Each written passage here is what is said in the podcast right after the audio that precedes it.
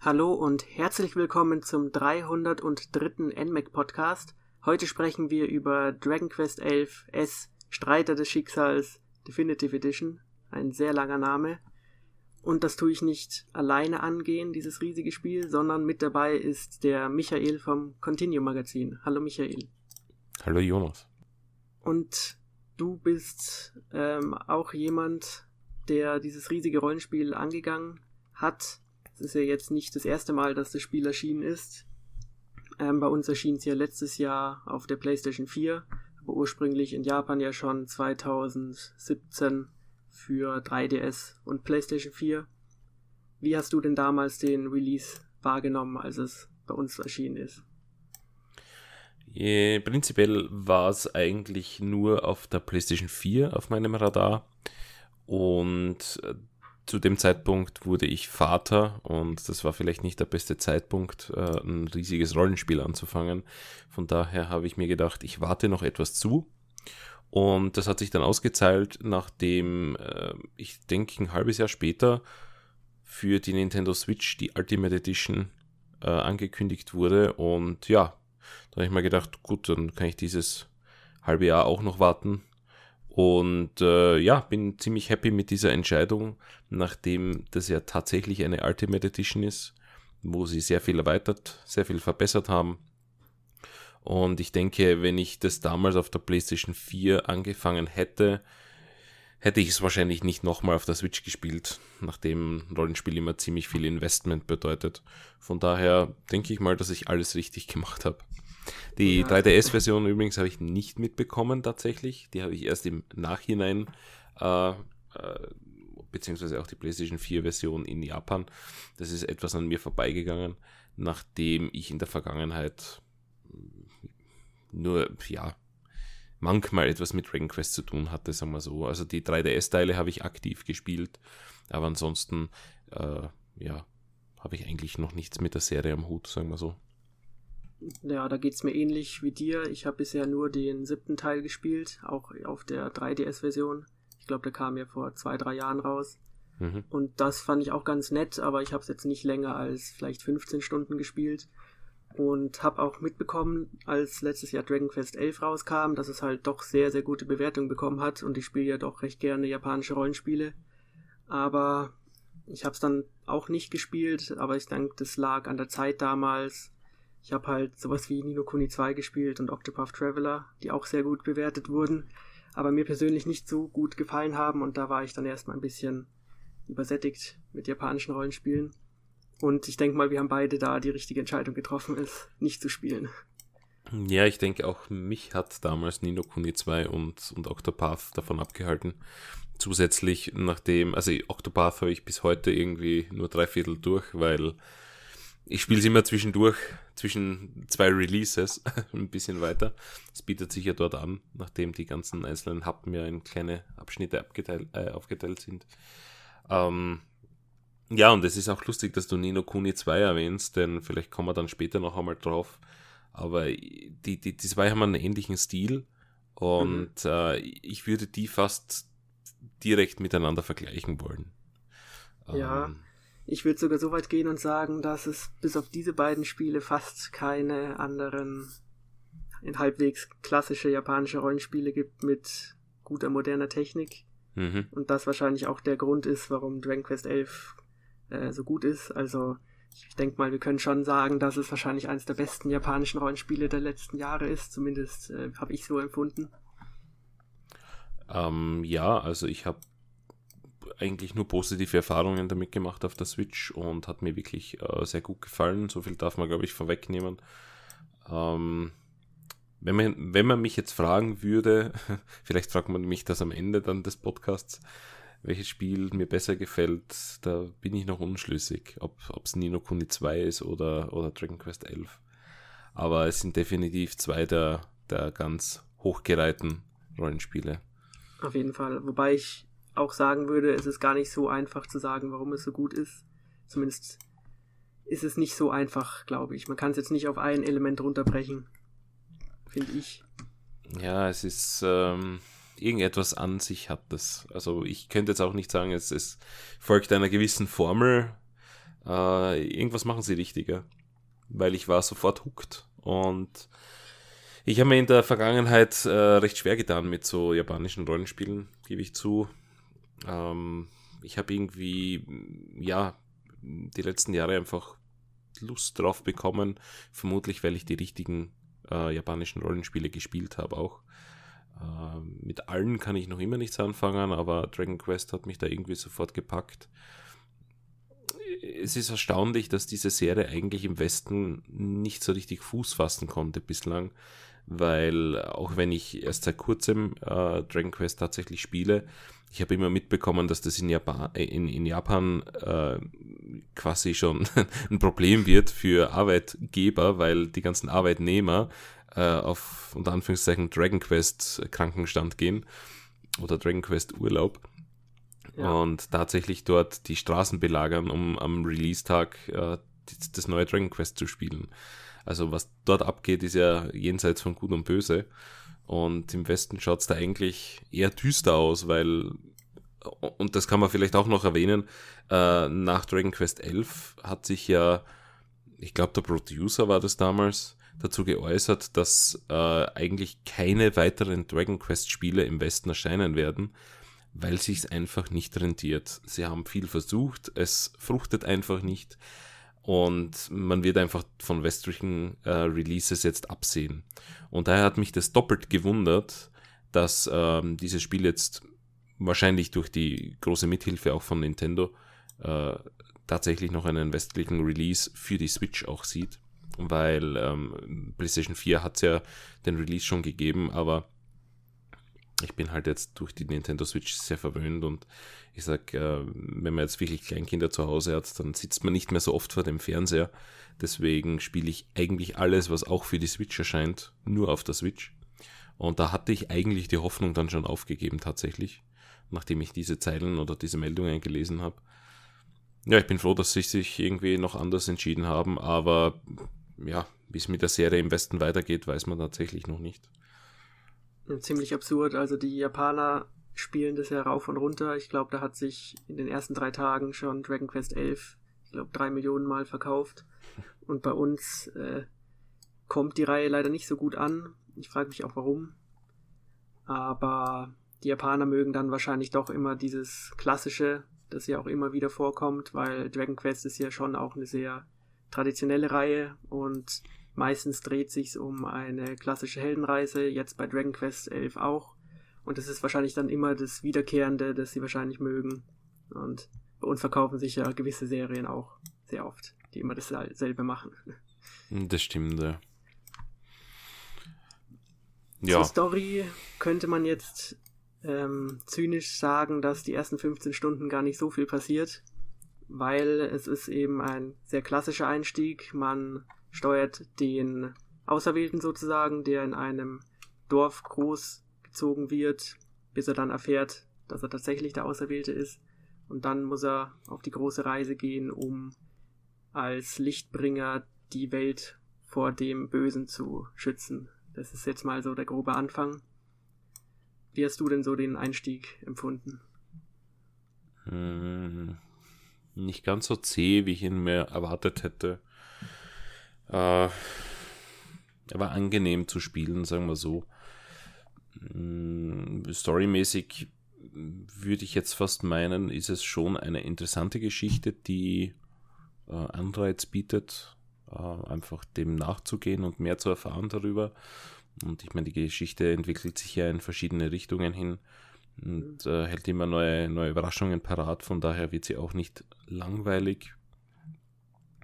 Und ja, also dadurch, dass auch ständig neue Mitglieder hinzukommen zur Party, mm, ist es auch immer etwas, äh, wo man neu experimentieren kann. Also ich, ich fand den Einstieg sehr, sehr gelungen und äh, man hatte eigentlich immer etwas zu tun und, und zu experimentieren, auch mit den neu gewonnenen Fähigkeiten dann und ähm, auch äh, gewisse Kombinationen zwischen Charakteren wenn die Party dann vier übersteigt, also man kann ja maximal vier gleichzeitig kämpfen lassen, plus halt so storymäßig einen, der, der da irgendwie nicht mitgezählt wird, aber unendlich Schaden einstecken kann, was, was recht nett ist. Ja. ähm, Da kann man dann auch austauschen und, und verschiedene Kombinationen testen. Also ich fand das ähm, sehr, sehr ähm, gut gebalanced tatsächlich.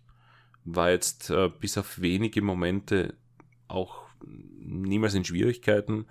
Ähm, es hat vielleicht ja, zwei, drei Situationen gegeben, wo ich äh, von, von dem Boss mal tatsächlich besiegt wurde und man dachte, okay, das ist jetzt so eine, eine Szene, wo man sterben muss, dass die Story weitergeht, das war sie dann aber nicht. Und dann musste ich mir irgendwie eine neue Taktik einfallen lassen, um das tatsächlich äh, dann rumzureißen, was mir dann auch gelang, aber ich musste bislang noch nicht grinden, sagen wir so. Äh, bin jetzt, ich schätze mal, zwei Drittel ungefähr durch.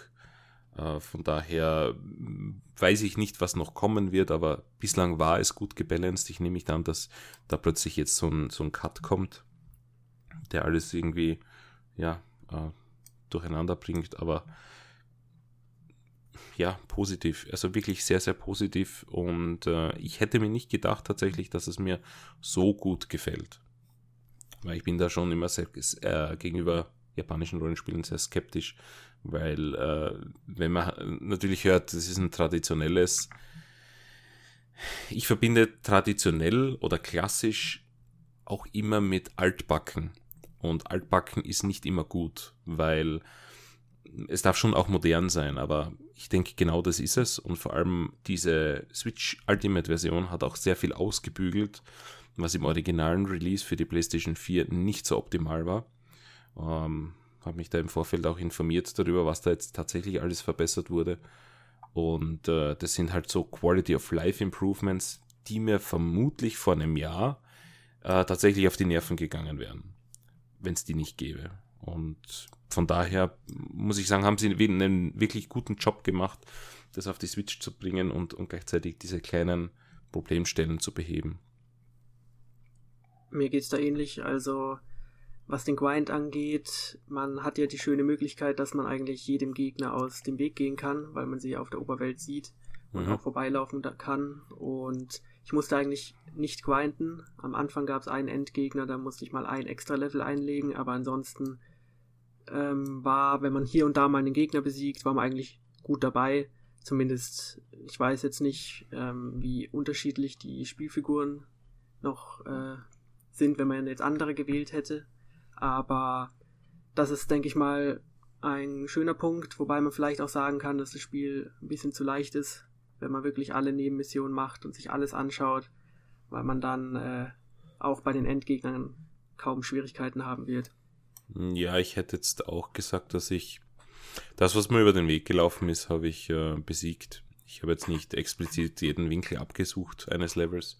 Bin tatsächlich in manchen Gebieten, wo ich mir gedacht habe, hm, muss ich jetzt nicht unbedingt haben, wenn ich da sterbe, bin ich auch an einigen Gegnern vorbeigelaufen. Also da ging es sicher mehr vom Level her. Habe jetzt aber, wie gesagt, bis auf wenige Stellen nie wirklich Probleme gehabt. Ich habe es dann irgendwann so gemacht, dass ich eigentlich gar keine Nebenmission mehr gemacht habe und ich bin eigentlich nur noch durchgerannt am Schluss, einfach weil ich wissen wollte, wie es weitergeht und halt okay. um zu schauen, was man, äh, wie schlimm dann die Levelkurve ist. Aber das hat dann dazu geführt, dass die letzten drei Endgegner dann auch ein bisschen spannender waren und auch ein bisschen mehr taktische Tiefe äh, abverlangt haben. Und ich glaube, da äh, war, hatte ich dann doch noch ein bisschen mehr Spaß, als wenn es jetzt dann doch zu einfach war. Und beim letzten Endgegner hatte ich sogar noch eine neue Spielmechanik herausgefunden mit dem Austauschen der Figuren, was da alles möglich ist. Weil davor ah, habe ich es gar nicht äh, benötigt gehabt. Ähm, ja, da bin ich irgendwie auch ähm, zufällig zum Handkuss gekommen und zwar nachdem ein Gegner alle meine vier Kämpfer mit einem Wisch kaputt gemacht hat. Mhm. Und dann sind die automatisch nachgekommen und dann habe ich gedacht, aha. Entschuldigung. Ähm, da habe ich gedacht, okay, äh, da kommen jetzt doch die Party-Members, die, die Ersatz-Members und dann habe ich mich da ein bisschen schlau gemacht. Und die kann man eigentlich tatsächlich jederzeit austauschen nach jedem Zug. Also. Und es kostet nicht mal was. Ja, es ist, ist sehr praktisch. Und da habe ich dann gelernt, dass man auch einen Toten wieder reinziehen kann und den dann wiederbeleben kann und so. Und das war dann doch noch ganz spannend. Aber ja, genau, da gibt es einige Fähigkeiten von Charakteren, die da eine zweite Chance geben. Ja. Also jenseits von, von 100% Erfolgschance, aber wenn es klappt, dann, dann hat man den wiederbelebt. Ja. Ja, darauf gehe ich auch gleich ein. Aber ich muss zugeben, so hat mir das Spiel mehr Spaß gemacht als zum Beispiel jetzt Dragon Quest VII, wo ich dann doch äh, das Gefühl hatte, dass das nochmal schwerer war. Aber mhm. du hast gerade einen sehr wichtigen Zauber angesprochen, und zwar eine zweite oder neue Chance, ein Wiederbelebungszauber, der zu 50% einen Charakter wiederbelebt. Und ich bin da nicht so der größte Fan von dieser Wahrscheinlichkeit in diesem System, weil wenn ein Charakter stirbt, dann hat man meistens schon genug Probleme und dann noch auf Glück hoffen, dass er wiederkommt, da bin ich äh, nicht so der Fan von.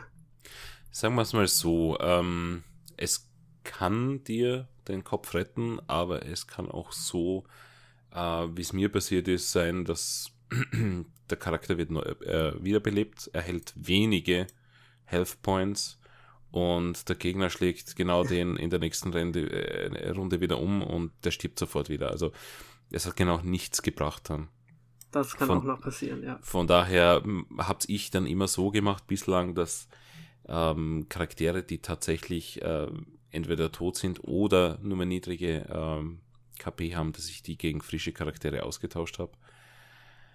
Und äh, ja, so, so kann man den ein oder anderen Schaden anbringen, der zum Schluss dann zum Erfolg bringt. Denn ähm, ja, einige Bosskämpfe waren dann doch etwas knapper, als, als sie es vielleicht sein sollten.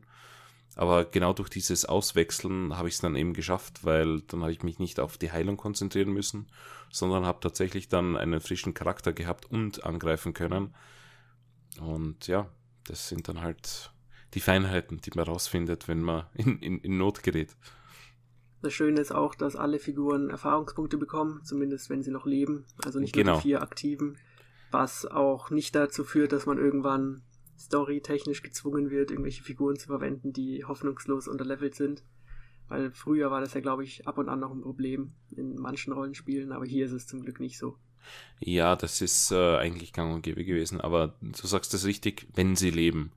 Also in dem ja. Fall sind halt vier bei mir gestorben, die restlichen drei haben den Kampf gewonnen und auch nur die haben leider die Kampfpunkte, äh, die, die Erfahrungspunkte gewonnen.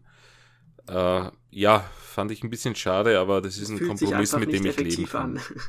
Ja, aber mit dem kann ich leben, nachdem ich dann einen harten Kampf äh, doch gewonnen habe. Also es ist wohl ein Kompromiss, den man eingehen muss. Aber schöner wäre es gewesen, wenn alle überlebt hätten und äh, die Punkte kassiert hätten, ja. Ein sehr schönes Feature finde ich auch, dass man indirekt sehen kann, wie viel Leben ein Gegner noch hat. Und zwar, der Name verändert sozusagen die Farbe von weiß zu dunkelrot. Und wenn er dunkelrot ist, dann hat er wahrscheinlich nur noch zwischen 5 und 10 Prozent oder so. Und man kann dann abschätzen, wie, ähm, ja, wie lange der Kampf noch dauert und ob man ihn überhaupt schafft. Das war genau. eigentlich immer ganz angenehm. Inzwischen wird er auch gelb, ich schätze mal bei der Hälfte. Und ja. Er zittert dann auch teilweise oder macht andere Animationen der Gegner. Und äh, ja, war, war ein guter Indikator. Ähm, schönerweise wurde er oft schnell gelb und es ist nicht so wie bei manchen Spielen, wo man dann Analyse einsetzt und merkt, er hat noch 90% Leben oder so. ja, genau.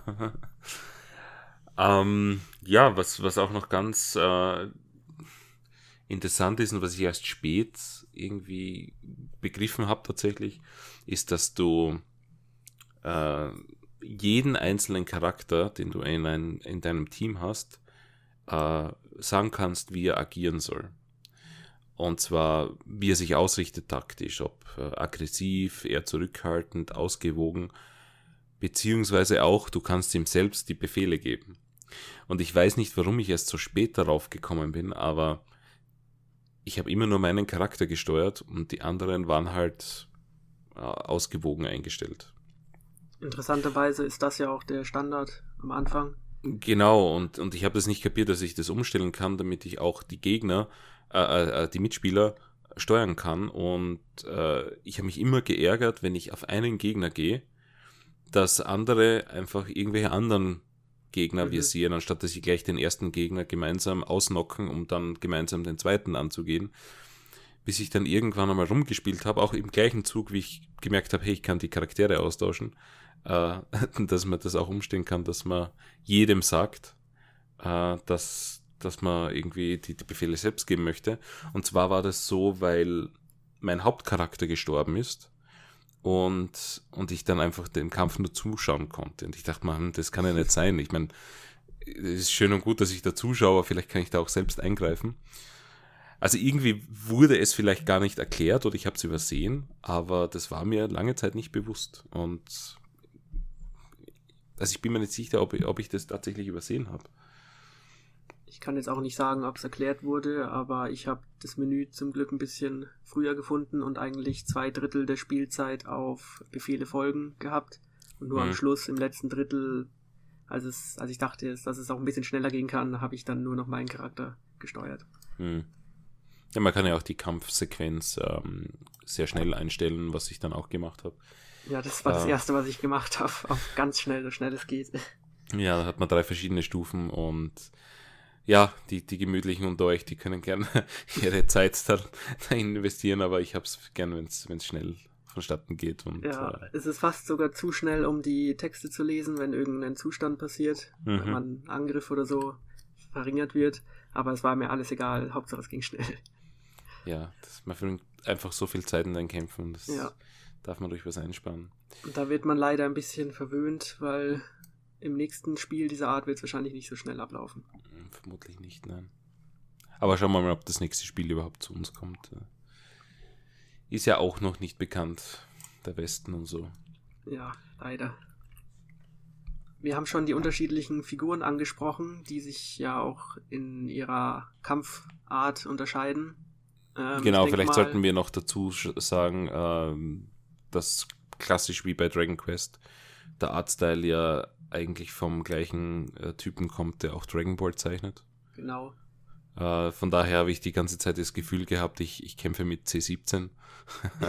also, ich habe ja Dragon Ball nie wirklich gesehen, aber es gibt ja den ersten Charakter, den man dazu bekommt, den Erik. Bei dem dachte ich mir immer, der hat jetzt das Casting im Dragon Ball nicht geschafft und landet jetzt in Dragon Quest, weil der sieht wirklich so aus.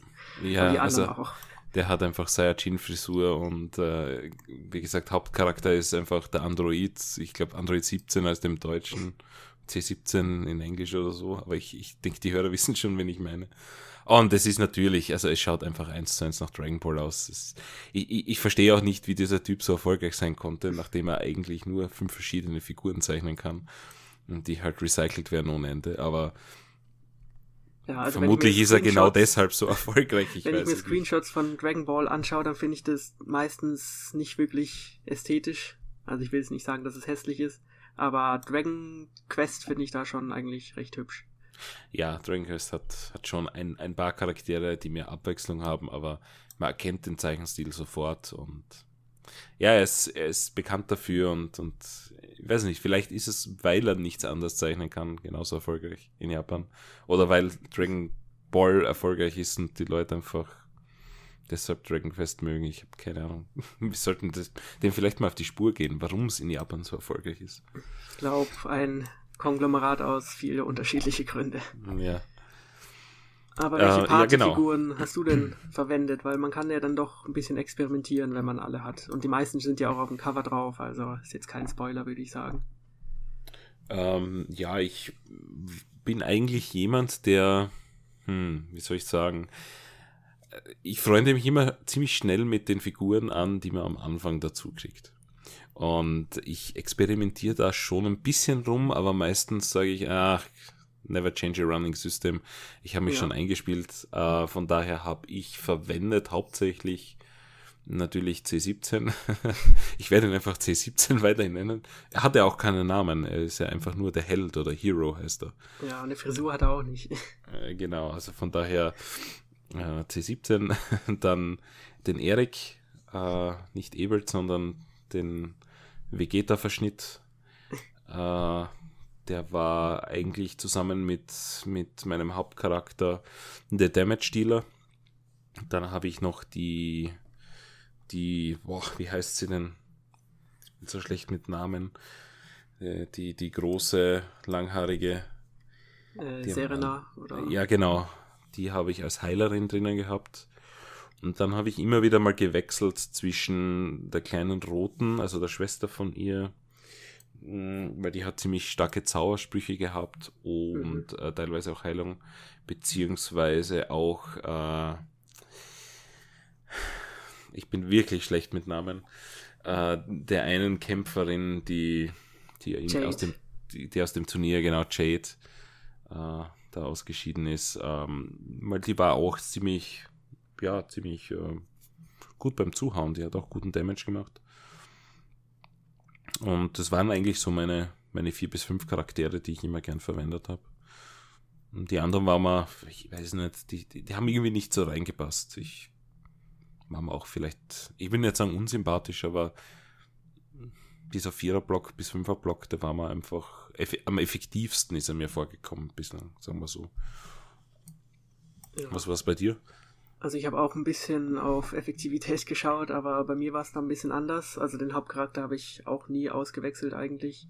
Erik hatte ich dann am Anfang drin, aber irgendwann habe ich ihn dann raus und dann habe ich Jade und Bodo drin gehabt. Also Bodo mhm. ist auch ein Zauberer, der sowohl heilen kann als auch ein paar gute Angriffe kann. Und als letzte Figur dann äh, auch Serena, einfach weil zwei Heiler waren dann doch ein bisschen besser. Ja, ähm, ich glaube, das, das wird eh noch, noch werden, weil die Gegner hauen schon ziemlich zu. Also ja. ein zweiter Heiler, beziehungsweise so ein Heiler mit, mit ein bisschen Damage äh, ist man gut beraten, wenn man den drinnen hat.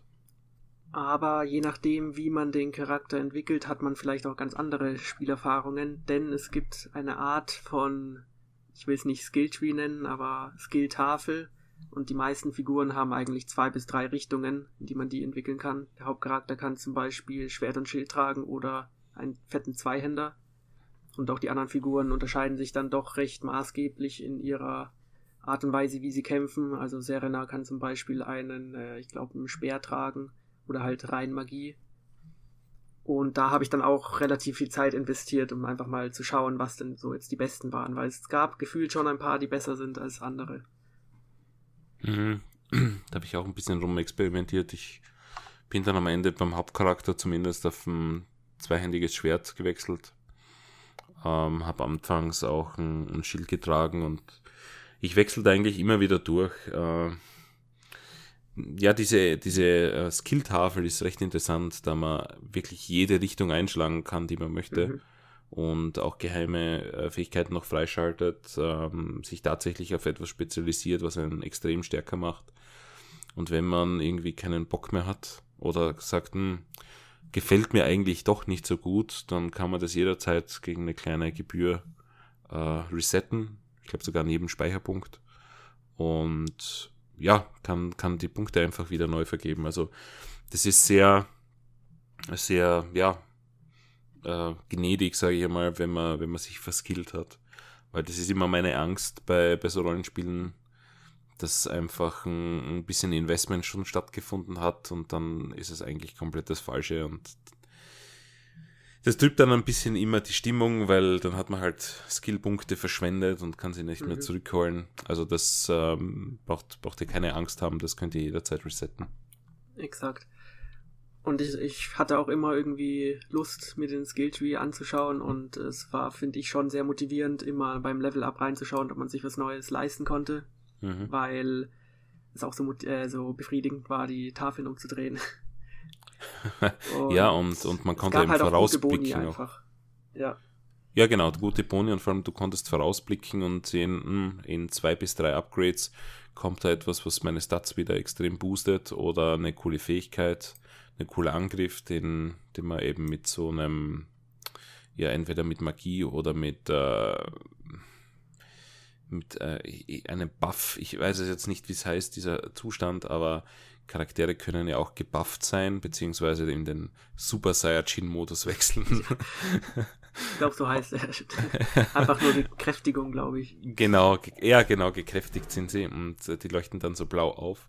Und je nachdem, wie viele eurer Partymitglieder blau aufleuchten, könnt ihr verschiedene Super Moves ausführen, die nicht unbedingt äh, Schaden austeilen, sondern auch Stats heilen oder äh, Stats heilen, Stats boosten oder einen gewissen Vorteil bringen, wie dass euer Charakter zum Beispiel äh, zweimal pro Runde angreifen kann über die nächsten drei Runden lang äh, oder ihr schwächt einen Gegner also das ist auch eine sehr breite Palette an, an Möglichkeiten, die euch da zur Verfügung stehen. Und das ist aber random, man kann das nicht erzwingen, man kann es durch gewisse Skills beeinflussen, dass es öfters stattfindet. Aber äh, das ist auch etwas, wo ich äh, bei einem Endboss zum Beispiel zufällig äh, drei meiner Mitglieder gekräftigt hatte. Und dann bin ich auch, äh, nachdem ich das erste Mal gestorben bin bei diesem Endgegner, äh, habe ich mir gedacht, okay, jetzt rennst einfach an allen Gegnern vorbei, damit du in diesen gekräftigten Zuständen den Gegner einfach den, den Endboss besiegen kannst. Weil äh, der Zustand bleibt über mehrere Runden an Kämpfen und auch über Kämpfe hinweg erhalten. Und wenn man diese Fähigkeit nicht einsetzt, dann äh, verschwindet er wieder. Und ich habe das dann einfach so genutzt, dass ich beim, beim Endboss einfach äh, kräftig austeilen konnte, beziehungsweise auch äh, mit anderen äh, gewisse ja, Statuseffekte erwirkt habe, wo zum Beispiel unser Angriff gestärkt wurde. Und dann war der Endboss ein ziemlich äh, leicht, leichtes, leichtes Ding eigentlich. Fand ich jetzt interessant. Ähm, aber nachdem das ziemlich random ist, weiß ich nicht hundertprozentig, äh, ob, ich, ob ich das gut finde oder schlecht. Weil man kann es halt wenig beeinflussen, sage ich mal. Ja, weiß nicht, wie es dir da geht. Ähm, also ich finde es nicht so schlimm, dass man nicht so genau weiß, warum man gekräftigt wird. Ich glaube, da steht sogar irgendwo in der Anleitung, dass die Bedingung irgendwie nicht bekannt ist. Also das Spiel will es einfach nicht sagen. Ja, ich glaube, sie, sie sagen, wenn du oft getroffen wirst oder niedrige HP hast, aber. Genau, ich glaube, das ist ein Grund, aber es gibt noch andere Faktoren, die da reinspielen. Mhm. Ähm, ich finde es eher schlimmer, dass die Kräftigung auch wieder so verpuffen kann, ohne irgendwas zu tun, weil man dann halt nicht weiß, soll ich jetzt noch warten oder irgendwas raushauen. Ja. Ja, das habe ich ziemlich oft verpuffen lassen, auch weil, weil ich dann nicht alleine irgendwie die Dinge machen wollte und dann gewartet habe, bis noch ein zweiter wird vielleicht und das ist eine Runde später, nachdem es bei mir verpufft ist geworden. Also es ist ein bisschen random. Aber ich meine, es bringt ja trotzdem was, weil du bist während der gekräftigten Zeit ja trotzdem stärker und, mhm. und verursachst einfach mehr Schaden auch. Du kannst halt keine super Attacke in dem Fall dann, dann raushauen. Ja, ab einem gewissen Punkt habe ich aber eigentlich nur noch die Buffs und MP-Verringerungen und sowas genutzt, weil die meisten Angriffe waren dann doch eher schwächer als ein gewöhnlicher Angriff. Zumindest äh, kam mir es so vor. Ja, Aber da bin ich auch bei dir. Also. Ich habe mich auch immer gefreut, wenn die Figuren blau aufleuchten. ja, und vor allem, also wenn man zum Beispiel Erik äh, öfters angreifen lassen kann oder einfach von der gesamten Party den Angriff steigert um, um einiges, dann ja, bringt es meiner Meinung nach mehr als eine einzelne Attacke. Ja. Weil wenn vier Leute einfach stärker sind und eine coole Attacke raushauen, dann dann macht es einfach schon mehr Mist. Ja. Ja, was mir auch gut gefallen hat, ist die Tatsache, dass je nach Storyverlauf manche Figuren auch äh, Wandlungen durchmachen und dann auch die Skilltafel erweitert wird. Mhm. Und man sozusagen die Veränderung in der Story auch im Gameplay irgendwo äh, wiederfindet. Hm ich weiß nicht, wir können ja ein bisschen über die Spielstruktur reden. Am Anfang ist es ja doch ziemlich linear. Das heißt, man kommt in ein neues Gebiet, findet dort auch eine Stadt. Meistens haben die ein Problem. Das Problem lässt sich dann im örtlichen Dungeon lösen. Und so geht man halt zwischen drei, vier Gebiete durch. Aber irgendwann öffnet sich die Welt ja ein bisschen und man bekommt die Aufgabe, ja, alles sich ein bisschen anzuschauen und gewisse Items zu sammeln. Ähm, was fandest du denn besser, den linearen Abschnitt oder den offenen? offenen? Ähm, ich würde eher sagen, dass es, dass mir der, der Erkundungsteil wahrscheinlich besser gefallen hat. Ähm, ich habe halt irrsinnig gern Breath of the Wild gespielt und da wurde man überhaupt nicht an der Hand geführt. Und äh, ich meine, die Welt ist jetzt vielleicht nicht so groß oder nicht so gespickt mit Geheimnissen wie, wie die aus Zelda, aber sie, sie gibt doch einiges her, um, um zu erkunden und, und verschiedene Wege einzuschlagen, vielleicht ein neues Dorf zu, zu betreten, dort mit den Charakteren zu reden. Ähm, es ist etwas ungezwungener, aber ich fand jetzt auch den linearen Teil nicht schlimm. Äh, ganz im Gegenteil. Ähm, macht halt immer den Vorteil, dass beim linearen Teil man sich mehr auf die Story konzentrieren kann, beziehungsweise auch da der Fokus mehr drauf liegt als bei so einem offenen Teil, weil weil man halt nie genau weiß, in welche Richtung geht der Spieler zuerst. Ne? Ähm, ist immer schwierig wahrscheinlich von, vom Geschichten erzählen auch. Ja, vom Balancing wahrscheinlich auch. Genau, das ist das nächste. Ähm, wenn du kein dynamisches Balancing hast, sondern ein fixes pro Gebiet, dann ja, dann ja, ist es wahrscheinlich suboptimal, aber ich, ich fand jetzt eigentlich trotzdem den, den äh, offenen Teil eigentlich, ich will nicht sagen besser, aber er hat, er hat mir einfach mehr, mehr zugesagt. Ja. ja, geht mir genauso. Ähm, man bekommt ja dann eine Aufgabe, Sachen zu sammeln und erst dachte ich, ja, jetzt, das wird jetzt wieder Stunden dauern, aber schönerweise ging es dann doch recht schnell und man hat halt selbst ein bisschen äh, die, ja, man hat sich selbst sozusagen gedacht, man ist für die Belohnung zuständig, wenn man selbst irgendwelche Orte findet, die jetzt vielleicht gar nicht geheim sind, weil sie jeder findet, aber man ist halt nicht aufgrund eines Questmarkers hingelaufen, sondern einfach weil man selbst erkundet hat. Genau. Und zum Beispiel dann gab es die Mini-Medaillen-Akademie, die man einfach so erfinden kann. Und auch ein, zwei andere Gebiete. Hm. Und ich fand es auch schön, wenn man dann natürlich sein typisches Schiff bekommt, wo man dann auch mal eigenhändig ein paar neue Gebiete ansteuern kann. Ähm, also den Aspekt hat mir, der Aspekt hat mir durchaus besser gefallen. Später wird es dann nochmal ein bisschen gerichteter wieder. Das fand ich dann nicht so schön. Da habe ich mich ein bisschen durchbeißen müssen, aber irgendwann wird es dann auch wieder ein bisschen offener.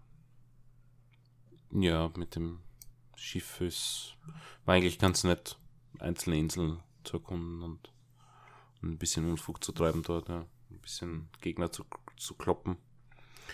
Ähm, ja, das ja. Kampfsystem oder beziehungsweise dieses, äh, wenn man mit dem Schiff fährt, sieht man natürlich die Gegner nicht vor sich. Das heißt, da ist es eher so wie.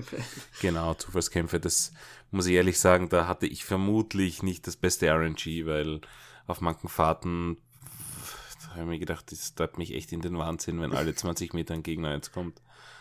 Äh, ich, ich weiß nicht, ich habe da irgendwie, wenn ich die Gegner sehe, also wenn ich 20 Stück Gegner vor mir sehe, dann mache ich sie gerne alle nach der Reihe, weil ich einfach selbst sage, okay, ich renne da jetzt einfach in die Gegnertruppe rein und, und ich möchte das, aber wenn mir die gleiche Gegneranzahl aufgezwungen wird, ich weiß nicht, das ist irgendwie so, so aus den alten, ich, ich glaube auch deshalb habe ich die alten japanischen Rollenspiele nie wirklich gemocht, weil, weil es mir zu viel Random-Kämpfe waren.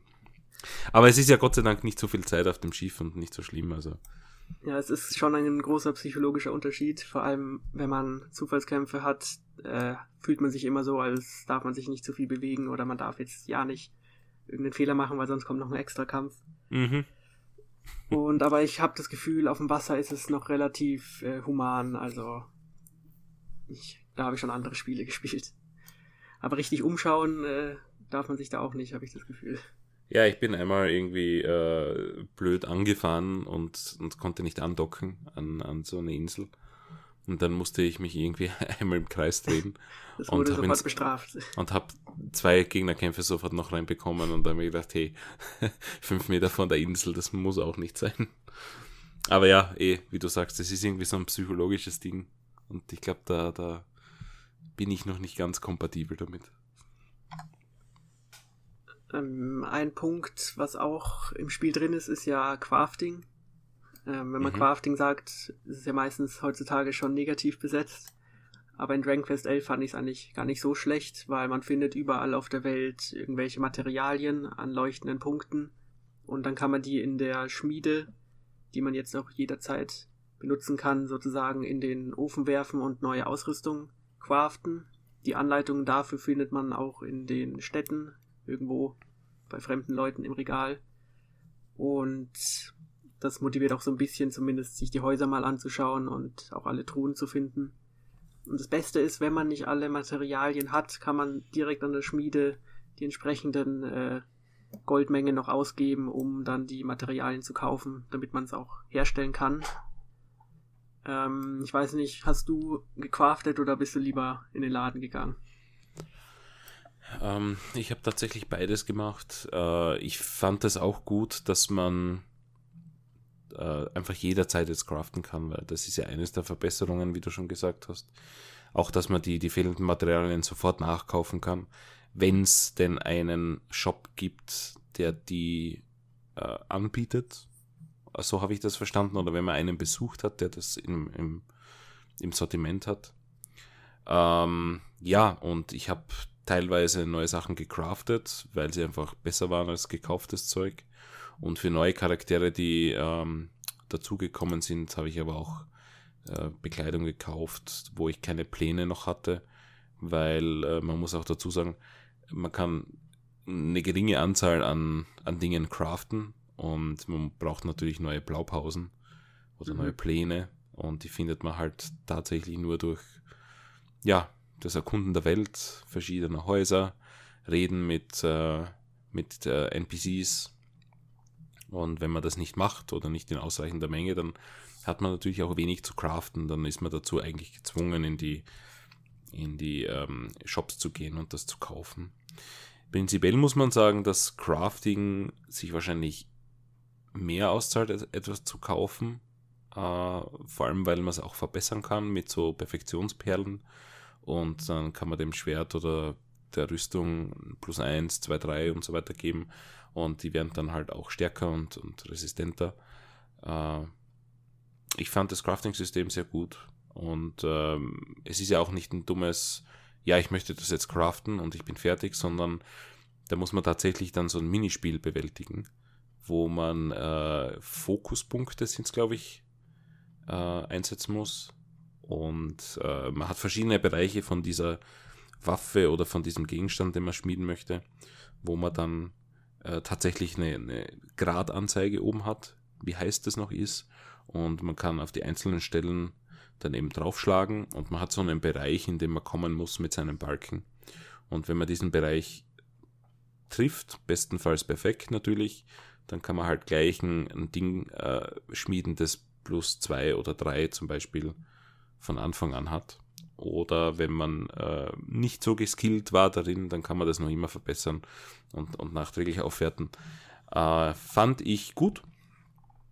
Ist am Anfang etwas schwierig, bis man halt ähm, hochlevelt und, und äh, mehr ja, Finessen freischaltet bei diesen äh, Hammerschlägen. Dann, dann trifft man das einfach ein bisschen genauer. Man muss trotzdem auf seine Fokus, äh, Fokuspunkte achten. Ist nicht so einfach. Aber ja, hat, hat mir sehr gut gefallen. Und äh, vorzugsweise habe ich dann immer Crafting verwendet, bevor ich etwas gekauft habe. Ja, im Laden ist es gefühlt auch ein bisschen teuer.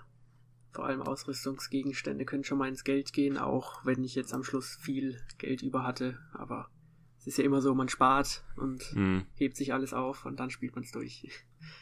ja, es ist ungefähr so wie bei Pokémon. Ja, man bekommt, ein, so.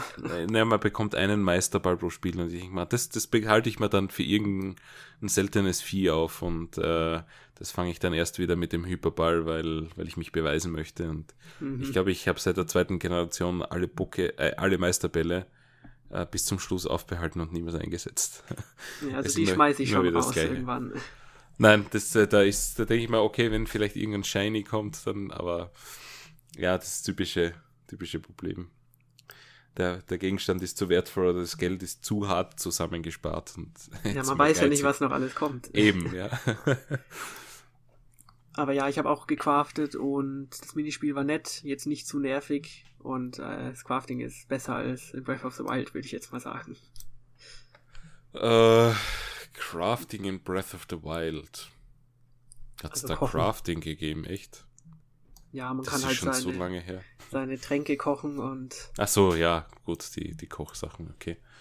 Und die sind ja schon wichtig gewesen, vor allem die Ausdauertränke. Mhm. Und ich konnte es mir halt einfach nicht merken, wie man die herstellt. Und ja.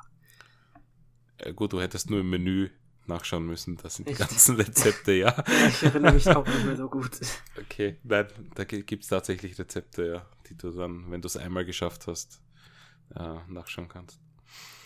Äh, ja, ähm, auf das Kampfsystem sind wir noch nicht, glaube ich, so hundertprozentig eingegangen. Das heißt, äh, lass uns das noch einmal kurz an, ansprechen. Ja, wie schon erwähnt, ultra klassisch, also rundenbasiert, vier Figuren, deren Angriffe man auswählt nacheinander und die Gegner greifen auch an.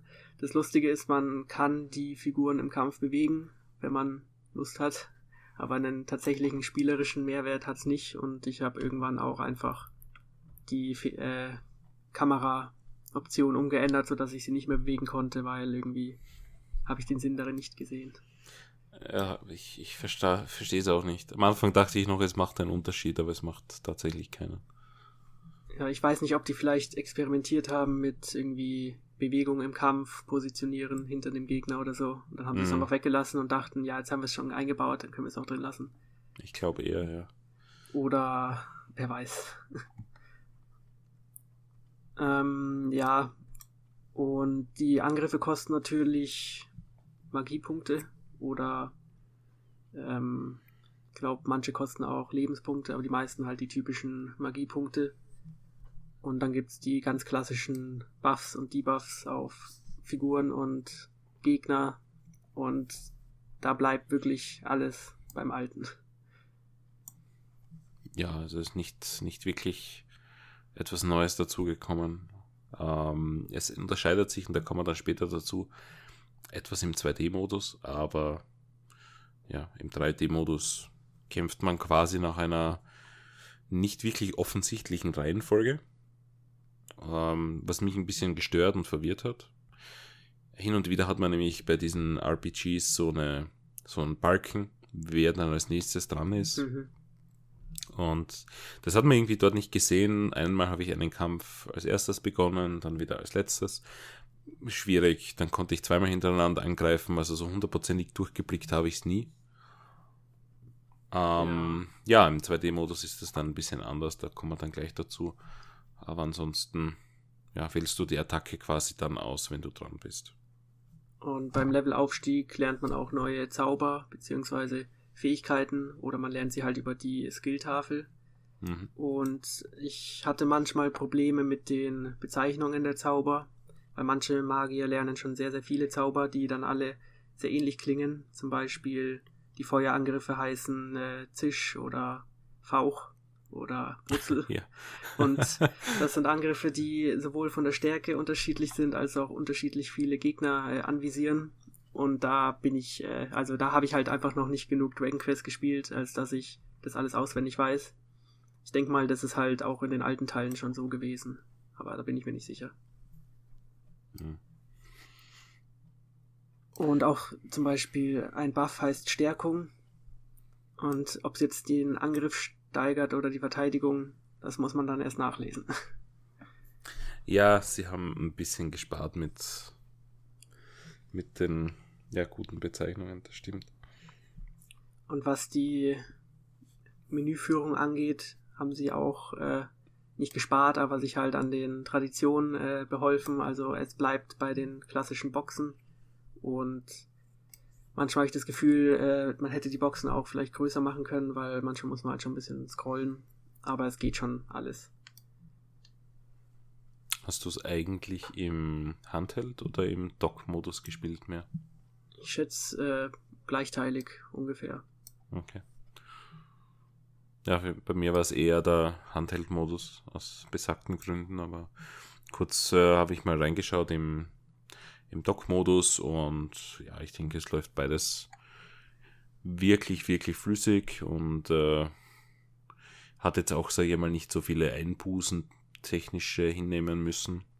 Äh, grafisch natürlich ein bisschen, bisschen weniger detailliert als auf der PlayStation 4 Version, aber ansonsten. Also was die Technik angeht, aus. ja, auf jeden Fall eines der äh, beeindruckendsten Spiele, würde ich sagen, auf der Switch, zumindest dieses Jahr. Und was Rollenspiele angeht, sowieso. Und der Grafikstil reißt halt ziemlich viel raus, weil es wirklich sehr bunt mhm. ist. Und wer sich davon überzeugen will, kann ja die Demo spielen, die schon mal 10 Spielstunden oder so lang sein soll. Und ich glaube, da kann man auch den, den Speicherstand mitnehmen, oder? Genau, einfach, ich habe auch ja. äh, mir überlegt, ob ich die Demo spielen soll, aber habe es dann erstmal nicht gemacht. Aber man kann den Speicherstand direkt in den, ins Hauptspiel übernehmen, was auch nur Sinn macht. Und was in der Demo aber nicht enthalten ist, ist der 2D-Modus. Denn das Spiel ist damals, als es in Japan auf dem 3DS erschienen ist, auch sozusagen dreimal gebaut worden. Einmal für die PS4, einmal 3D für den 3DS und dann noch in 2D für den 3DS. Was eigentlich ein absurder Aufwand ist. Und halt genau. sozusagen die alten Tage nochmal äh, nostalgisch beflügeln soll. Ich muss sagen, ich habe es zweimal ausprobiert. Man switcht dann an den Speicherstatuen in den 2D-Modus, muss dann auch speichern und an gewissen Kontrollpunkten einsetzen. Also es ist nicht per Knopfdruck direkt möglich, sondern man verliert auch ein bisschen Spielfortschritt, habe ich das Gefühl gehabt. Ich glaube, man, man startet immer am Anfang eines, eines Kapitels oder eines Abschnitts sozusagen. Genau. Und ich muss sagen, das Spiel sieht so gut aus, da will ich jetzt nicht in eine 2D-Optik wechseln. Es war interessant zu sehen, wie sie tatsächlich die Welt umgebaut haben und manches sah wirklich sehr ähnlich aus. Und äh, ja, sehr aufwendig. Aber ich denke mal, du hast es auch in 3D gespielt. Ja, äh, ich habe nur die Ticklingen, die, äh, also es gibt ja auch neuen Content und äh, einer davon ist Ticklingen, wo man äh, die vergangenen zehn Dragon Quest Spiele quasi besucht oder die, die, die Welten dieser Dragon Quest Spiele und dort ähm, irgendwie die, die Zeit manipulieren soll weil irgendwie die Gegner da irgendwie versuchen, da ja, Unruhe zu stiften und, und den äh, Fluss der Zeit zu verändern. Und äh, diese Modi sind tatsächlich nur in 2D spielbar. Also da wird man quasi gezwungen dazu. Äh, aber nachdem das ein optionaler Content ist, wird man eigentlich nicht gezwungen. Also keine, keine Sorge. Aber wenn ihr das spielt, dann geht das nur in 2D. Und das sind auch die einzigen 2D-Erfahrungen, die ich mit dem Spiel gemacht habe, weil der 3D-Modus einfach wirklich gut ausschaut und ich im Handheld spiele und da schaut es einfach nochmal besser aus als am, am großen TV. Äh, einfach aufgrund des kleineren Bildschirms. Und ich hatte aber vor, ich weiß nicht, wie realistisch das Vorhaben ist, nachdem ich das Spiel durchgespielt habe, nochmals rein in 2D zu spielen ich habe mir ein paar Videos angeschaut und es schaut halt wirklich gut und wirklich nostalgisch aus. Also wie ein klassisches Super NES Game. Ich würde es gerne spielen, aber wie gesagt, ich, ich, ich weiß nicht, ob ich es dazu jemals schaffen werde. Aber es ist äh, definitiv interessant und es ist besser natürlich als am 3DS, weil ich glaube, am 3DS war es auch nur in 3D spielbar. Und dieser 2D-Modus war ja nur eine Anzeige auf dem unteren Bildschirm. Das kann gut sein, da bin ich mir nicht ganz sicher. Also was ich habe das vor einem Monat circa recherchiert und wenn es richtig bei mir hängen geblieben ist, dann war das tatsächlich nur ein Gimmick. Ja, du hast halt tatsächlich die zwei Welt, äh, 2D-Welt unten gesehen, aber es haben sie einfach, das war so wie eine Map quasi. Deine Charaktere sind halt dort hingegangen, wo du tatsächlich im 3D-Raum dich befunden hast. Aber du hast es nicht wirklich im 2D-Modus spielen können. Ähm, ja, jetzt ist es total anders und ich finde, das ist auch ein ziemlich cooles Feature, was diese Ultimate Edition tatsächlich ultimativ macht. Mhm. Weil für jemanden, der sagt, na, er möchte ein neues Dragon Quest spielen, aber ihm, ihm gefallen die 3D-Teile nicht so, ja, dann bitte sehr, die Switch-Version ist perfekt dafür, weil es ist vollständig in 2D zu spielen. Also finde ich, find ich sehr cool, dass man diesen Aufwand betrieben hat. Ich und es ist ja nicht nur die einzige Neuerung in der Switch-Version. Ne? Da haben sie, nee, es gibt einige große und unzählige kleinere, die wirklich Listen füllen. Ähm, die nächste große Neuerung ist wahrscheinlich einfach die japanische Sprachausgabe, was ein bisschen absurd ist, weil Dragon Quest in Japan ohne Sprachausgabe erschienen ist damals. Und dann gab es halt die englische Sprachausgabe für den Westen und jetzt für die Switch-Version nochmal die neue japanische. Und ich habe auch tatsächlich auf Japanisch gespielt. Aber ich habe gehört, die englische ist nicht schlecht. Aber ich habe nach wenigen äh, Minuten dann umgeschaltet, wegen diversen Gründen. Also ich habe sie auf Englisch gespielt tatsächlich. Und äh, ja, die ist äh, sehr gut. Dragon Quest hatte schon immer in der englischen Sprachausgabe äh, englische Sprecher. Also nicht amerikanische, sondern tatsächlich englische. Und ja. dementsprechend ich bin ein Fan von englischer Comedy, von englischen Shows. Äh, ich fand es einfach charmant, dass man einmal Engländer quasi reden hört. Das mag ich auch sehr, zum Beispiel in Xenoblade Chronicles ist es genau. genauso. Genau. Aber was mich irgendwie gestört hat, zum einen die Namen sind natürlich anders im Englischen. Ja. Und wenn man dann einen Namen hört, wie ich glaube, die Freundin des Hauptcharakters heißt irgendwie Sandra im Deutschen und ich glaube Emma im Englischen.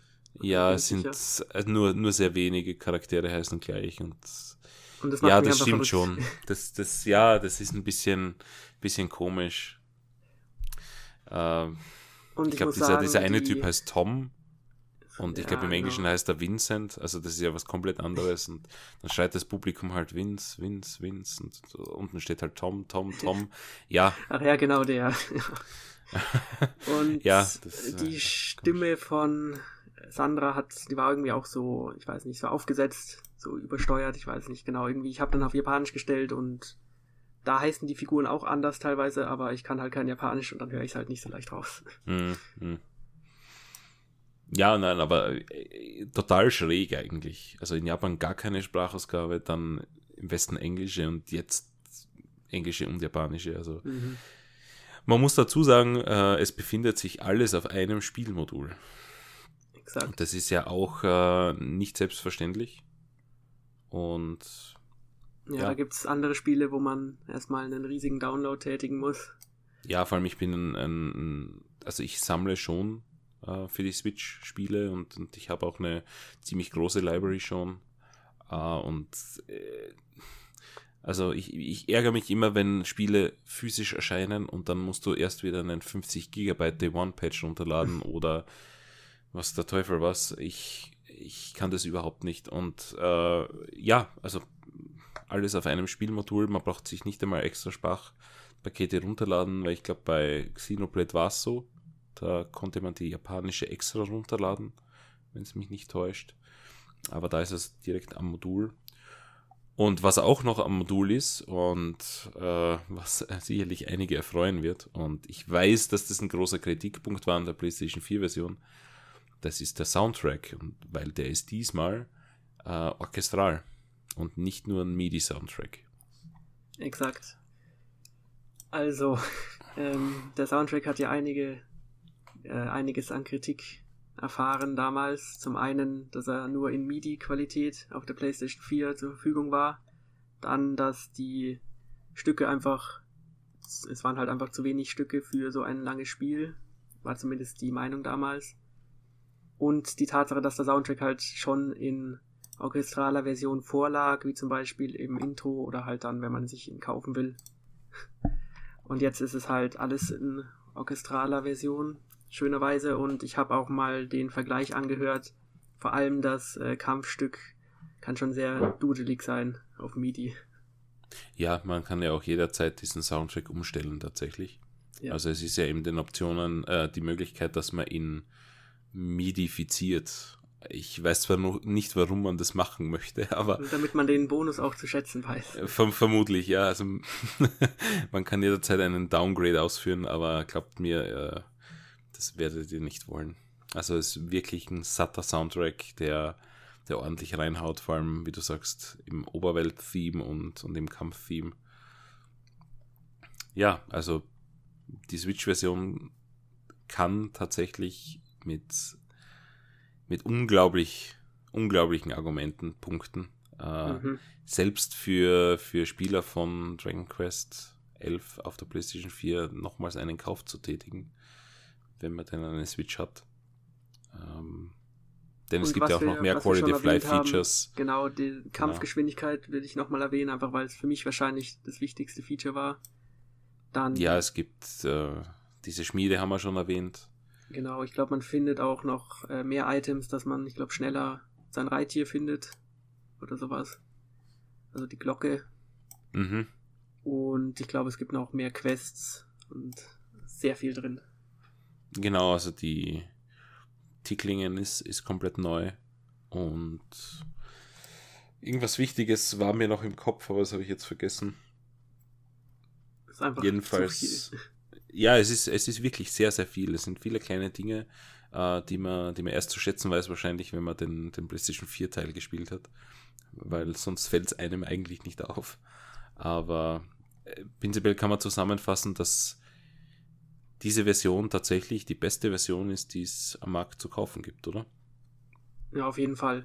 Ich bin mal gespannt, ob sich Square Enix äh, dazu verleiten lässt, vielleicht nochmal eine neue Version rauszubringen, dann halt wieder für PC und PS4. Wer weiß, bei Octopath Traveler war ja auch die Exklusivität ein Jahr lang, glaube ich. Und ob sie dann vielleicht sich noch neue Features ausdenken, vielleicht bringen sie noch den 3D-Modus vom 3DS rein oder so. Aber bisher ist die Switch-Version wirklich eine Empfehlung, selbst wenn man die PS4-Version schon gespielt hat. Auch wenn es natürlich schade ist, dass man äh, nochmal von vorne anfangen muss. Also Cosplay oder so gibt es da nicht. Das ist richtig, ja. Äh, ich schaue jetzt nur, weil ich glaube, die, die Definitive Edition ist auch für PC erschienen, oder nicht? Also ich, nach meinem Stand ist jetzt äh, nur für Switch. Also für den PC gibt es das Dragon Quest vom letzten Jahr noch. Mhm. Na, ich habe da nicht ganz durchgeblickt. Man ist auch verwirrend bei diesen vielen verschiedenen. Äh, genau, nein, tatsächlich. Also die PC-Version hat die normale, ja. Ja, dann gibt es äh, tatsächlich keinen Weg vorbei an, an der Nintendo Switch-Fassung. Bisher zumindest, ja. Bisher, ja. Also es ist auch kein Patch angekündigt, dass es zurückgepatcht wird auf die nee, PlayStation erst, 4 erst wenn alle PC. Leute die Switch-Version gekauft haben, dann. Vermutlich, ja. Aber ich bin echt gespannt, ob es das noch kommt oder ob da beispielsweise Nintendo gesagt hat, hey, wir finanzieren jetzt, dass ihr das zum Ultima ultimativen Erlebnis macht und äh, fertig. Das bleibt auch bei uns. Ja, das wäre natürlich auch ein smarter Move von Nintendo und ich meine, das wäre quasi so eine Teilexklusivität von eben diesen tollen Features und dass Nintendo da in den vergangenen Jahren eigentlich gute Exklusivdeals an Land gezogen hat. Das, äh, ja, ist ja kein Geheimnis. Also vielleicht, vielleicht ist es ein Nintendo-Ding, das einfach hier bleibt. Sie haben ja auch einiges an Marketing betrieben jetzt für das Spiel und auch der, ähm, das, der Einzug von Dragon Quest Figuren in Smash war sicher nicht unwichtig für äh, Square Enix. Genau, das sollte sein, auch noch erlebt. Genau, das sollte auch noch erwähnt sein. Also es gibt ja den, den Helden, also C17, äh, es in, ich glaube, drei verschiedenen Figuren oder so. Also so wie ich es verstanden habe, gibt es den Helden vom elften Teil und noch von zwei anderen Teilen, die ich nicht kenne. Ich glaube vom achten. Ähm, auf jeden Fall, ich denke mal, das sind die drei Hauptfiguren unterschiedlicher Teile. Ja, die gibt es jedenfalls alle. Also es gibt ihn als eine Figur, die er aber wechseln kann anscheinend. Ähm, ich kenne mich zu wenig aus in Smash, ich gebe es zu. Ja, also ich auch. Im, im, im Detail. Ähm, ja, das war, war nicht unwichtig, also klar. Die haben, Vor allem für Japan, also im Westen ist es eher gehabt. so egal, habe ich das Gefühl.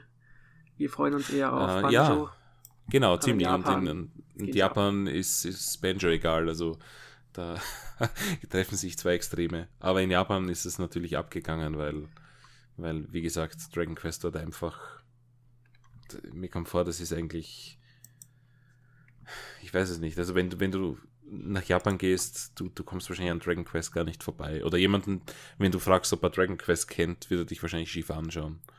Ja. Und sagen, wo, wo du herkommst. Also es ist wirklich arg und, und googelt einfach mal danach Dragon Quest, Japan, Street oder so.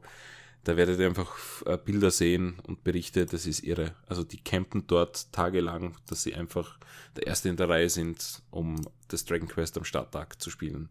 Und das, also dort, dort brechen dann alle Dämme und, und bei uns kommt ein Dragon Quest raus und das ist, ja, herzlichst egal in, in Wirklichkeit. Ich hoffe, ich hoffe natürlich, dass es durch dieses Dragon Quest 11 jetzt und dadurch, dass auch die Switch so erfolgreich ist, das vielleicht im, im Westen ein bisschen äh, Fuß fasst, weil ich denke, wenn wir zwar jetzt Fazit ziehen würden, ähm, würden wir wahrscheinlich ja, ziemlich einer Meinung sein, denke ich. Äh, es ist ein gutes Spiel. Es ist ein verdammt gutes Spiel. Es hat vielleicht hier und da seine, seine Macken, aber prinzipiell ist es nicht nur ein verdammt gutes Spiel, sondern auch die beste Version, äh, die es dort zu kaufen gibt. Und ich meine, man kann sie auch noch unterwegs mitnehmen, was vor allem für Jungväter wie mich ein, ein großer Vorteil ist, aber auch für, für Leute, die einfach ja, auf dem Weg in die Arbeit etwas spielen möchten oder in der U-Bahn oder im Bus oder im Zug. Weil es ist ja doch ein sehr langes Spiel. Ich glaube, da kann man gut und gerne seine zwischen 50 und 100 Stunden reinstecken, je nachdem, wie, wie detailliert man die Gegend erkundet. Also von mir würde es einen klaren Daumen nach oben und eine klare Kaufempfehlung geben für, für Rollenspielfans, die ja ein bisschen klassischer angehauchtes mögen, hätte ich gemeint. Wie siehst du das, Jonas? Ich sehe es eigentlich genauso wie du. Du hast vorhin noch erwähnt, dass für dich klassisch oft mit Altbacken einhergeht. Mhm. Da muss man sagen, hier ist es äh, eigentlich nicht so, dass irgendwas altbacken wirkt, weil obwohl es so schön traditionell ist, es durch die neuen Features und so sehr schön zu spielen ist. Es hat einen guten Spielfluss, es ist sehr schön inszeniert, ist halt technisch wirklich toll und hat einfach äh, die gesamte Spielzeit lang Spaß gemacht, zumindest mir. Und das liegt, denke ich mal, einfach an der Gesamtqualität und an den einfach wenig Fehlern, die Dragon Quest 11 hat, weil oftmals gibt es halt tolle Spiele, die haben halt dann irgendwelche blöden Elemente, aber hier gibt es halt eigentlich höchstens im Detail Kritik, aber insgesamt ist es halt schon wahrscheinlich eines der besten japanischen Rollenspiele der letzten Jahre, zumindest für mich. Und auf ja. der Switch äh, sowieso. Ja, also ganz klare zwei Daumen nach oben. Auf jeden Fall, ja. Ja, gut, dann hätte ich gesagt, schließen wir mal das Dragon Quest 11 Thema ab und äh, kommen zur allseits beliebten Rubrik Was haben wir letzte Woche gespielt? Genau. Ja, dann fange ich mal an. Also ich habe sehr viel Zeit in Dragon Quest investiert, damit ich es jetzt halt noch äh, weitestgehend abschließen kann. Ansonsten habe ich nur Resident Evil 6 auf der Switch gespielt, das ja jetzt nochmal erschienen ist, zusammen im fünften Teil. Oh, das tut weh. ja, es tat auch nochmal weh. Ich habe seit 2013 nicht mehr gespielt gehabt. Und ich wollte halt jetzt nochmal den Eindruck aktualisieren, ob sich da was getan hat in den letzten Jahren bei mir. Aber es ist immer noch, ich würde sagen, eindeutig der schwächste Hauptteil. Und es ist einfach absurd, was für ein Spiel es ist, im Positiven wie im Negativen. Also, ich habe Resident Evil wirklich gern, aber, aber Teil 6 ist wirklich, ist schon fast Comedy. Das ist unglaublich, was sie, was sie dort gemacht haben. Ja. Und ich habe das wirklich nur zwei Kapitel lang gespielt und dann musste ich es beenden, weil ich, ich habe es nicht, ich, ich habe es tatsächlich nicht gepackt. Ich habe das nur zwei Kapitel lang gespielt und das war's. Ja, das ganze Spiel geht noch 25 Stunden so weiter. Also das ja, ja, ich ist weiß, ein also, riesiges äh, Konglomerat von Action, Hollywood, so wie sich die Japaner zumindest vorgestellt haben. Aber dann halt auch langweilig teilweise. Aber die Switch-Version hat ein neues Feature und zwar die Bewegungssteuerung, die Leute vielleicht noch von Resident Evil 4 auf der Wii kennen, sodass man jetzt das äh, Fadenkreuz per Joy-Con steuern kann und es funktioniert auch ganz nett. Aber das Hauptspiel drumherum ist natürlich immer noch eine relative Katastrophe, auch für Action-Fans. Also ich finde es echt spannend, dass sie im Teil 6 das äh, Gyro-Sensoring eingebaut haben, aber nicht in Teil 4 oder 5 oder 0 oder 1, die ja, also alle schon im, erschienen sind. Im, Im schwächsten Teil. Ist Teil. auch enthalten. Ah doch, ah doch, okay, ja, wenigstens dort. vielleicht patchen sie es noch nach für den vierten. Aber ja, wenn man halt Action Resident Evil will, kann man halt einfach den vierten spielen. Und wenn man Koop will, den fünften. Dann muss man sich also den sechsten ich, nicht antun. Ich habe den fünften, ich bin mir nicht sicher, ob ich ihn zehn oder elf Mal durchgespielt habe, aber fünf war doch einer meiner, ich gebe es zu, Lieblingsteile, aber Teil 4 bleibt der beste. Das ja, da bin ich mir nicht ganz sicher. Also Teil 1 und Teil 4 sind da auf derselben Höhe bei mir. Ja, der Teil 1 ist schon sehr klassisch, ja. Vor allem das Remake ist extrem gut. Ja, das ist dann wahrscheinlich auf Platz 3. Aber vielleicht gibt es ja irgendwann mal einen Resident Evil Podcast, spätestens jetzt, nachdem fast alle Teile auch auf der Switch erhältlich sind. Genau, also wollte ich gerade vorschlagen, das, das schreit förmlich nach Podcast. Ja. Und ansonsten habe ich nichts mehr gespielt. Es hat mir gereicht. Wie steht's bei dir? Ja, also ich bin Dragon Quest 11, klarerweise. Und dann äh, habe ich heute zufällig im, Podca äh, im Podcast gefunden, ja, im, im Postkasten gefunden. Äh, liegt schon zwei Tage dort, weil bei uns ja ein Feiertag war. Äh, Luigi's Mansion 3. Und das habe ich dann angefangen heute und gleich mal ein paar Stunden gespielt. Ähm, ja, Luigi's Mansion haben. Es ist schwierig. Also, ich bin ein riesiger Luigi's Mansion-Fan. Es gab einen Podcast zum, zum 3D-Teil äh, am 3DS äh, zu 1. Ich glaube, ich war mit Arne drinnen. Äh, könnt ihr nachsehen und nachhören. Ist ein extrem guter Podcast, wie ich, wie ich meine. Ähm, Luigi's Mansion 1 war einfach das ultimative Horrorspiel für mich. Äh, also ultimativ im Sinne von, es war einfach familienfreundlich, es war witzig, es hatte abgedrehte Ideen und vor allem es hatte so viele verschiedene Geister, die alle unique waren und, und mit einer eigenen Persönlichkeit. Und ich habe das extrem gerne gespielt. Und Teil 2 am 3DS, dem habe ich extrem äh, entgegengefiebert und ich, ich kann mich noch erinnern, der Tag, wo ich das gekauft habe, äh, bin ich extra in der Mittagspause zu, zu einem Libro bei uns, habe das mitgenommen, bin nach Hause, habe es gespielt und war sofort enttäuscht. Und ich habe das Teil auch niemals durchgespielt, weil mich das so genervt hat, dass die, diese ganzen Geister einfach generische Geister waren. Und, und auch, dass dieser Igitt dich die ganze Zeit anruft und es kein Spielfluss äh, also keinen Spielfluss gibt. Es, es ist immer abgehackt gewesen und du hast dann auch diese, diese abgeschlossenen Level, die dich dann wieder zurückporten und das hat einfach nur genervt. Das klingt deshalb, sehr nach Vercasualisierung. Ja, und, und dann ist halt der dritte Teil angekündigt worden und ich habe mir nur gedacht, oh, die Trailer schauen schon so sehr nach Teil 2 aus. Ich habe echt Angst. Ja, und ich habe das halt heute jetzt ein paar Stunden gespielt und ich glaube, die Angst ist ein bisschen unbegründet gewesen, weil es ist ein Spiel mit sehr, sehr viel Liebe zum Detail.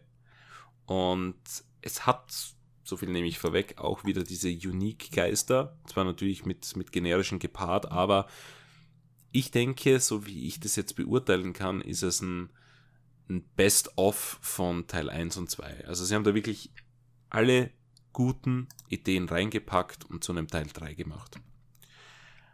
Und von daher bin ich bislang ja begeistert und, und äh, meine, meine Angst hat sich ein bisschen ja zurückgeschraubt. Äh, bin wirklich erleichtert, weil Luigi's Mansion ist echt schade, wenn man das in den Sand setzt. Ich weiß, da teilen sich die, die Meinungen zu Teil 2, aber ich, ich konnte den absolut nicht spielen und deswegen bin ich umso, umso erleichterter, dass einfach Teil 3 jetzt wieder ein, ein gutes Luigi's Mansion ist. Aber ich glaube, dazu gibt es eh noch einen Podcast, deshalb will ich gar nicht viel dazu erzählen. Äh, nächste Woche, glaube ich sogar. Genau, äh, so sieht's aus. Nächste Woche geht es um Luigi's Mansion 3. Ich denke, wenn du äh, das Spiel jetzt doch auch magst, kannst du auch gerne dabei sein. Ich habe äh, den zweiten Teil nicht gespielt, aber ich habe unterschiedliche Meinungen dazu gehört. Ähm, ja, ich glaube, das ist ein bisschen so eine Streitfrage. Die einen mögen es, die anderen hassen es. Es gibt keinen Graubereich. Ja, und aber schön zu hören, dass der dritte Teil jetzt doch zumindest bei dir wieder besser funktioniert und die Bewertungen ja. scheinen sich ja auch da eher einig zu sein, dass es ein guter Teil ist. Ich denke, so viel kann man vorwegnehmen und objektiv betrachtet ist es definitiv ein, ein Game of the Year Anwärter. Also ich würde sogar so weit gehen nach den ersten Spielstunden schon. Okay, sehr schön zu hören. Mehr dazu dann nächste Woche. Dann bedanke ich mich, dass du heute dabei warst beim Podcast und mit mir über Dragon Quest geredet hast. Und bis zum nächsten Mal. Ciao. Gerne. Tschüss.